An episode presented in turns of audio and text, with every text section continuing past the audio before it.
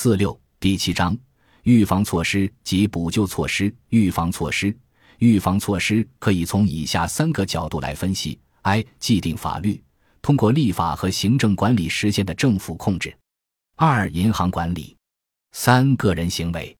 既定法律，通过立法和行政管理实现的政府控制，在美国。联邦财政部所履行的职能一旦发生根本性变化，便可能产生巨大的社会效益。例如，联邦财政部停止扮演发钞银行以及存款银行的角色，发行或维护纸币。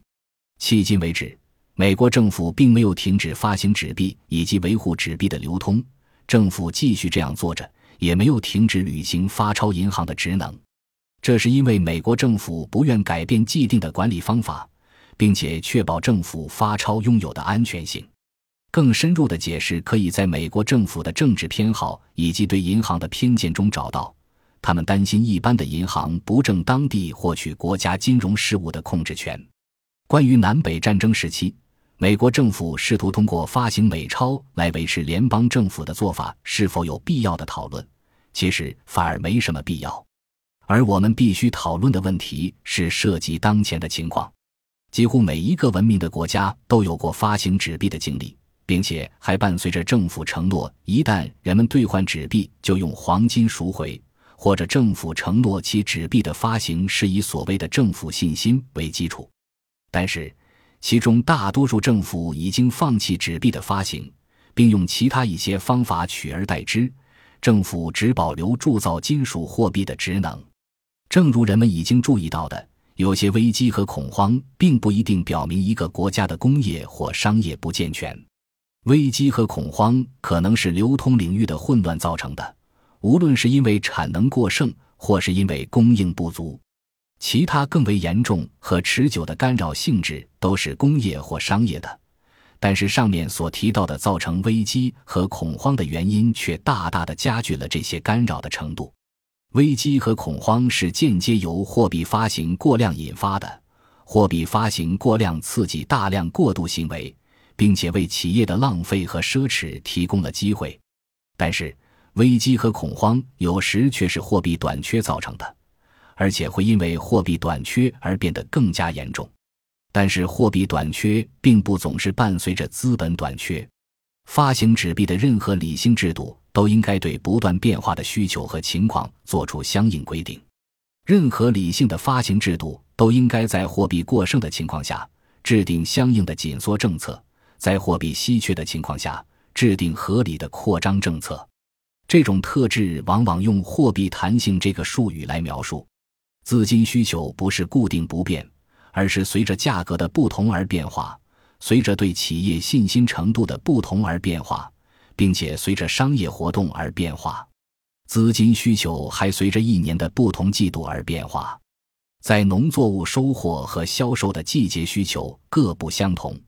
无需太多思考，我们就能发现，政府货币其实不能满足这些不断变化的要求。图克先生指出了银行发行纸币和政府发行纸币之间的区别，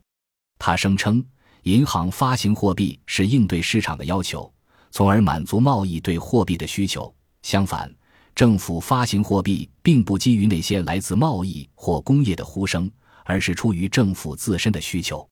政府发行货币的行为，与其说是满足需求，还不如说是创造需求。这就好像授予消费者特权，在任何需要钱的时候自己制造钱。如果政府控制了货币发行，其货币的发行量必须是固定不变的，或者必须根据立法授权或在行政管理部门的控制下对货币发行量做出改变。如果货币的发行量一成不变，货币数量在流通领域将无法发挥其作用。当市场上没有贷款的需求时，流通领域的货币将过剩；但是对货币需求很大的情况下，流通领域中的货币就会相应出现短缺。如果货币的发行量只能由立法授权改变，那么变更发行量的措施将被延迟。由于缺乏应对相应状况的规定，行动的时机将被延误。如果将货币发行量改由行政管理部门决定，这就等同于给国家这一分支机构授予了不适当的权利。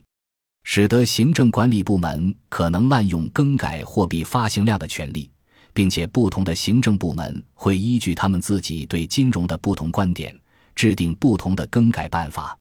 无论是立法部门或是行政部门管理货币制度，不管他们是多么的有能力，多么的廉洁。但是，立法和行政部门都没有和国家的各种商业利益有直接接触，而直接接触却正是做出明智决定不可或缺的。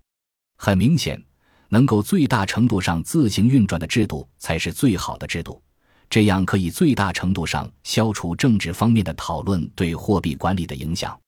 当一国政府对用金属货币赎回纸币作出相应规定时，会出现另一种反对意见。即政府必须保持足够的金属储备，以满足所有将纸币兑换成金属货币的要求。在整个商业界里，人们对金属货币储备的关注最为密切。金属货币储备被看作是衡量信贷是否稳定以及商业环境是否健康的晴雨表。当金属货币储量减少，负责用金属货币赎回纸币的银行机构会立即采取措施。通过提高贴现率来控制金属货币的流出，美国财政部还没有这种控制黄金供应的方法。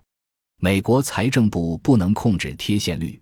在没有任何保护措施的情况下，美国财政部必须满足那些前来将纸币兑换成金属货币的人的需求。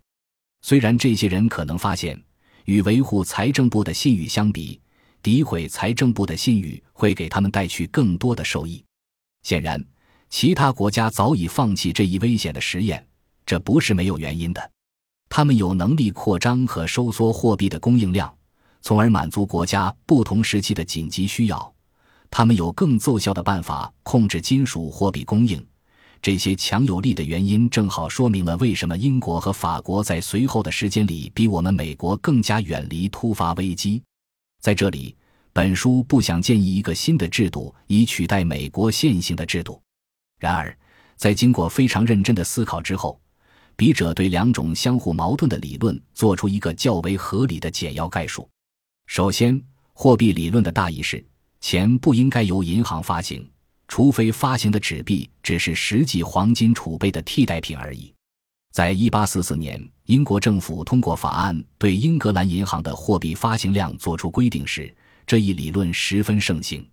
第二，银行业理论的大意是。钱的发行可以超过黄金的储备，只要确保一旦人们兑换发行的货币，就用黄金赎回。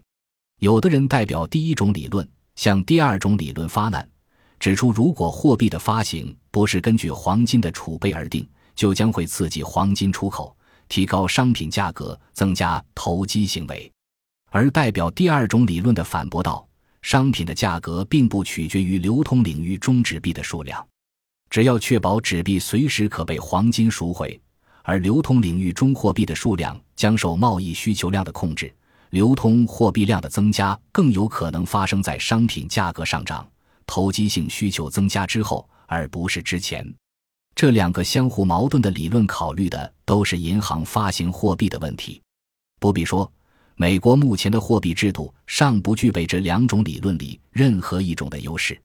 不论是后一种所说的黄金出口，或是前一种所说的货币弹性，美国目前的货币制度都不能对其进行控制。由政府维持用于纸币赎回的黄金储备，还具备另一个不利方面，即在政府维持的制度下，通过不断改变国家的收入和支出状况，会给该国商业施加不当的影响。如果没有这样一个制度，政府收入的短缺仅仅会对一般的商业过程造成有限的影响，但是，如果国家财政部必须维持一定的黄金储备用于赎回纸币，那么国家金属货币储量的下降会广泛削弱人们的信心。政府过度开支造成的下降会立即通过黄金储备降低反映出来，因此。本来只会造成轻微影响的事件，便会极大的扰乱货币市场以及整个国家普遍繁荣的局面。通过颁布实施所谓的“一九零零年金融法案”，上述这一危险特点已经在一定程度上被去除。法案还规定，应当在财政部设立一个独立机构，负责用于赎回纸币的黄金储备。但是，财政部黄金储量的波动所产生的不当影响仍然存在。其实，发现银行机构发行纸币所具有的优势并不困难。这些机构与各种商业及工业企业的经营活动有直接接触，而且必须充分了解这些企业各种不同的需要以及不断变化的社会状况。如果他们的纸币发行过剩，他们的黄金储备便可用于赎回发行的纸币。从而限制流通领域中的纸币，在银根紧缩时期，他们可以增加纸币的发行量，从而顺利度过甚至从根本上削弱迫在眉睫的危险。对美国国会于1862年通过的法币法案的详细查阅，可以证明当时只是打算将发行美钞仅仅作为一项临时措施。在1862年12月1日他的讲话中，林肯总统似乎都认为。发行美钞是应当质疑的权宜之计，并且认为发行纸币是银行的正当职能。他说：“货币量的波动总是有害的，将这样的波动竭尽可能的降低，总会是明智的立法中的一个首要目的。”人们普遍认为，及时的兑换能力以及一定程度上纸币兑换成硬币的能力是应对货币量波动最好、最可靠的保障措施。人们非常怀疑的是。美国货币可以用硬币支付，并且民众的需求如此之大，那么美国货币的流通是否可以永续、有效以及安全的持续下去？那么，是否有任何其他模式可以为公众的需求做出必要规定，并且确保一种安全、统一的货币所带来的巨大优势？据我所知，没有任何一种模式可以承诺带来如此确定的结果，并且同时没有人提出异议。就像在国会普通法案下成立的银行业协会组织如此捍卫法案中的对这些协会的规定，政府可能会保证流通领域货币充足，以确保储存在美国财政部的美国债券的安全。在相关人员的监督准备下，这些票面统一、安全、可以随时兑换成硬币的纸币，可以立即保护劳动者免于危险货币所带来的痛苦，并且通过便宜。安全的交易促进商业活动。在考虑货币必要的弹性这个话题时，必须考虑到银行机构出现的货币存款的巨幅波动。被广泛接受的关于纸币发行的理论，主要是根据这样一个设想：即除了会往海外用于清算与其他国家的账目的钱以外，市场上现存流通货币的一部分被存入银行或其他金融机构，不论是旧的还是纸币。其每一月及每一年的存量都大致相同，这部分存款将用于贷款以及普遍使用在贸易上。根据这一设想，银行将在任何时候都可以提供同样比例的货币用于放贷或其他用途。但是，这一理论没有考虑到两个重要的事实：第一，已经被人们广泛承认的是，当商业整体十分稳健，更大量的钱将在每年不同的季节。社会状况频繁发生变化的情况下，从银行取出。第二，在恐慌时期，人们有将存款曲线囤积起来的倾向。审计员诺克斯在他对1873年的报告中给出了一些惊人的数字，显示出人们这种囤积倾向的程度。1873年10月13日，美国国家银行的发行货币、法定货币以及辅币的总额是7亿5千631万5千135美元。同一天，美国财政部以及各大银行持有的货币总量是一亿一千六百四十九万六千九百九十七美元，为统计金额为六亿三千九百八十一万八千一百三十八美元。同一天，纽约市国家银行持有的法定货币仅为六百五十一万七千二百五十美元，而三十一天前的九月十二日。纽约市国家银行持有的法定货币还高达三千二百二十七万八千五百三十美元，一百八十一。很明显，通常的理论没有考虑到这种波动的性质，因此任何没有对这样的情况做出规定的制度都是有缺陷的。所以，只得求助于诸如发行结算所证券这样的权宜之计，但这些措施只能起到部分或暂时的缓解作用，并十分令人满意。虽然不得不承认，在危机时期增加纸币发行量无法挽回已经浪费的资源，也不能防止必定会到来的萧条，但有一点是正确的，即只要发行的货币坚挺，及时发行货币以追加供应量，将大大简化复杂的局面，将深陷困境的企业从破产的危险中解救出来，并且可以防止公众信心的低落。公众信心低落正是恐慌时期一个非常严重的特征。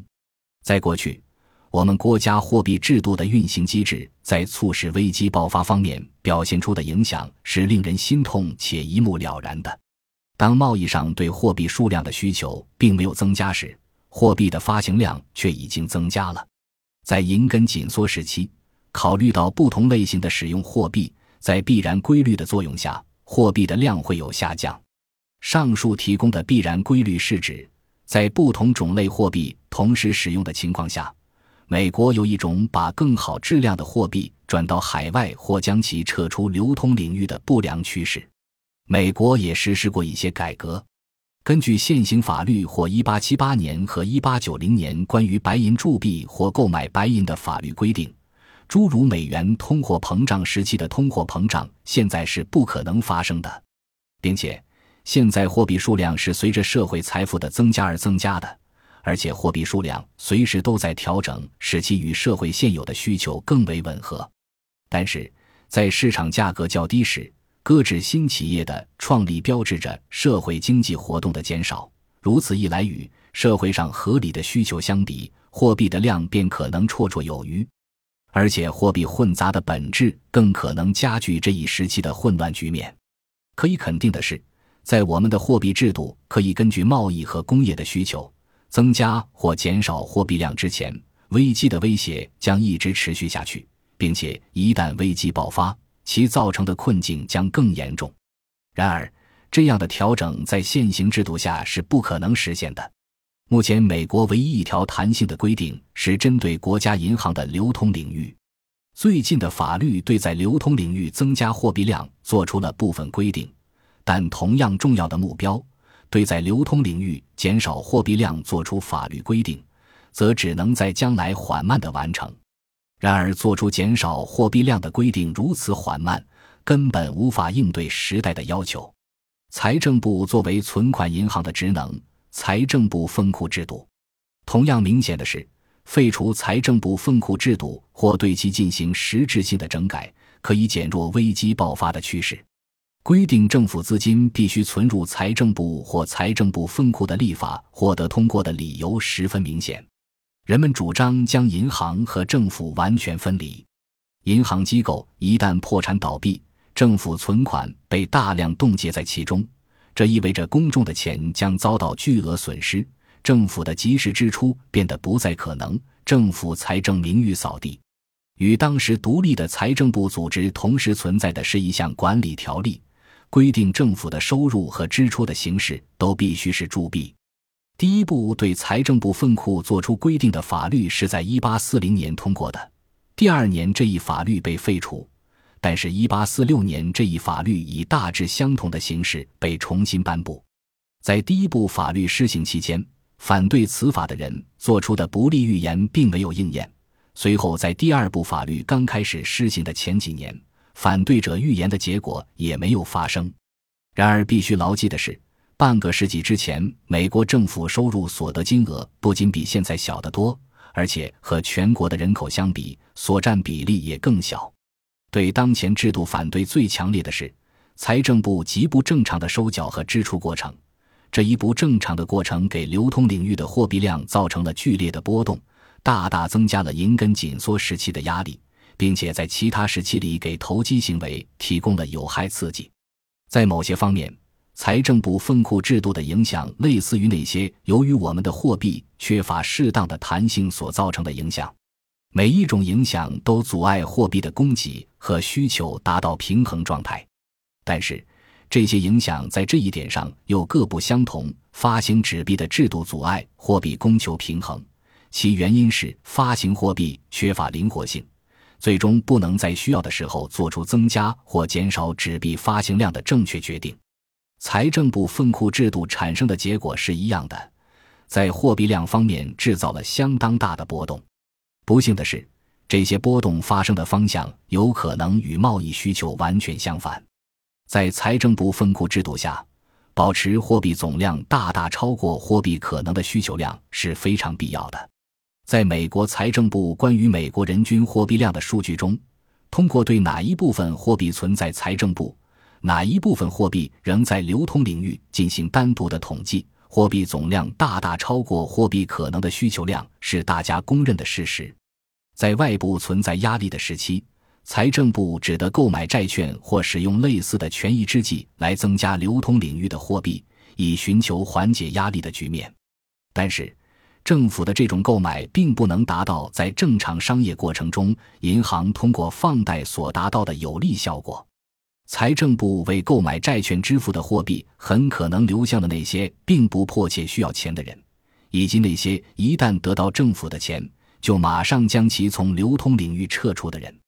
当银行放贷时，所有的金额都是发放给那些需要钱的人。以及那些将得到的贷款用于偿还债务以及进行正常贸易往来的人，在现行法律规定下，政府有权将国内税收存入银行里。不过，这项权利不包括国家的关税收入。在许多州里，人们已经注意到一个类似于财政部分库制度产生的结果：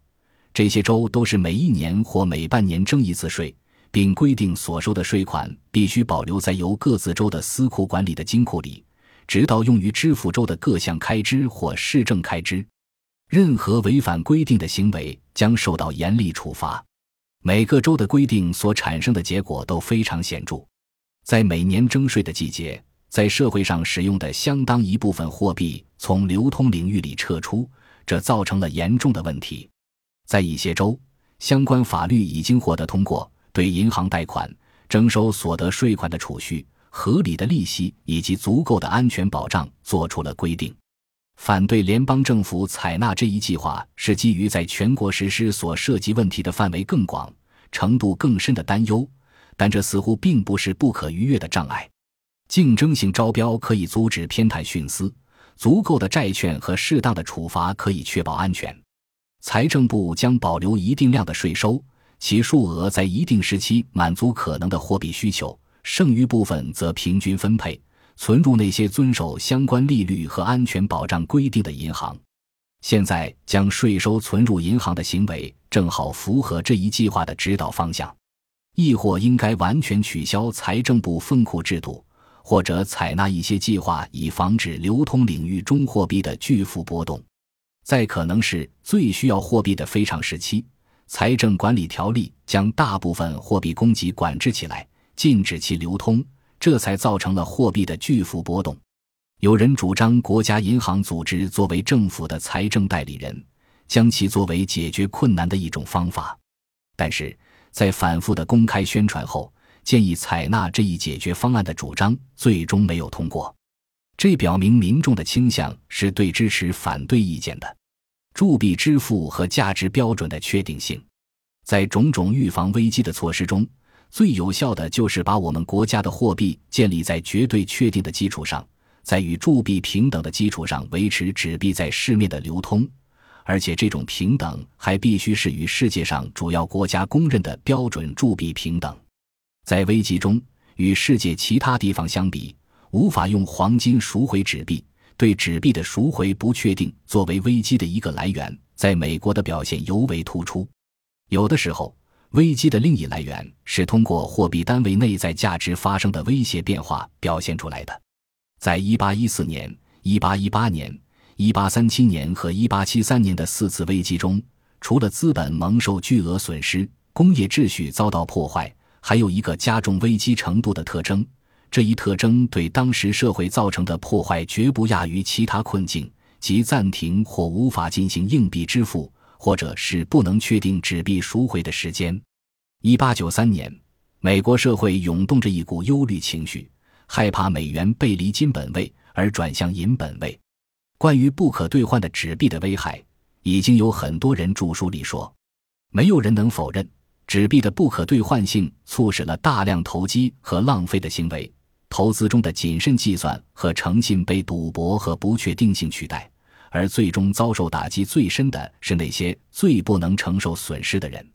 诸如“美元意味着什么？美元始终应当意味着什么？”这样的疑问，如果能从我们的货币中消除，这将大大有助于防止以后危机的爆发，并将在以后我们不得不面对危机来临时，大大减轻危机的不利影响。我们的金融及经济政策应当避免频繁的变动和持续的不安。在这一点上，世界上没有任何一个国家遭受的损失能比得上美国。美国的经济和财政政策中的重要事项不仅存在着频繁的变动，并且还总伴随着持续的不安。其他国家都经历过激烈的讨论，各种分歧很大的意见得以表达出来。但是这些国家里，没有一个国家在关税、税收以及货币和银行业问题上采取的政策发生过如此频繁的变动。幸运的是。如此频繁剧烈的变动所造成的创伤，促进了保守观点的增加。这种保守观点愿意对没有达成完全共识的政策表示默许，只要其结果最终相安无事。对于美国或其他任何国家来说，维持国家经济和财政政策的总路线不变显然是有益的。政策的变动只能循序渐进，并且应当在充分的通告之后，这样。工商业界才可以更准确地预测未来，从事企业活动时才会更有把握，因此才能更好地保证企业取得成功。统计数据信息更加全面、准确。对过去出现的混乱局面的研究表明，任何严重的萧条发生之前都有明显的警告。对于这些警告，不应置若罔闻。相反，为了及时认清这些警告，提供准确的统计数据是不可或缺的。在过去几年中，这一点已经有了明显改善。尽管遗憾的是，我们统计数据信息中的大多数都是零散或不准确的。官方及私人出版的刊物倒是提供了多少有价值的信息。这些信息包括银行存款和贷款的大量数据、铸币的流动、进出口贸易量、铁路收入、批发价格以及农作物的生长条件和可能的产量。这些数据中的大部分都存在一个重要的缺陷，即省略了前几个月乃至前几年类似的数据，这样很不便于进行对比。另一个缺陷是使用的方法和分类标准不统一。这些供比较的统计数字是一种确定经济活动趋势的手段，并且可以在价格异常高或商业的任何分支经营过度时发出警告。另外，值得注意的是。我们没有充分考虑到关于其他国家经济商业行为的统计数据，而由于当前我们的贸易持续扩张，国际间现代商业交往关系也日益密切，他国经济形势对于我国自身经济状况的影响才是至关重要的。其他一些统计数据本应具有极大的价值，但也不够充分或者缺乏一些重要信息。这样的统计数据包括劳动力就业。投入新企业的资本、新开工的建筑量、各种制造业的产量，以及国家银行和其他类似国家银行的储蓄机构的相关数据。在考虑统计数据不足的情况下，必须指出的是，对那些已有的统计数据没有给予足够重视的行为是同样的遗憾。州与公司之间的关系，本标题下的建议更适用于州政府，而不是国家政府。没有其他国家像美国这样，在给予企业的权利方面如此放任，并且在监管获得权利的企业的交易方面也如此疏忽。州对企业应当保持适当的监督，并确保股东和债权人免于欺诈，但事实上这两方面的利益没有得到应有的维护。本来稍稍粗略的检查就可以暴露出银行的问题所在，但是由于缺乏任何形式的检查。银行已经在众所周知的情况下持续营业多年。对于准公共企业，尤其不能缺少这种更为严格的监督。政府在批准任何涉及享受公共财产权利的特许经营权时，并没有意识到城市可能扩张，也没有意识到获得特许经营权的企业所有者会因此赚到非同寻常的高额利润。一个值得改进的地方是。企业与他们的股东或资助人之间的关系应当受到更为细致的监督。另一个值得改进的地方是，企业与公众之间的关系，这一点可以通过更加小心的维护公众权利得以确保。根据现有管理条例对股东、存款人与企业之间的关系的规定，管理人员有便利进行投机行为，并且他们还有机会对企业进行不诚实、不负责的管理。这两点都促使了危机的爆发。许多控制着重要商业部门的关键企业不公开其交易信息，隐瞒自身的实际情况，这使得人们无法获取关于这些企业的准确信息。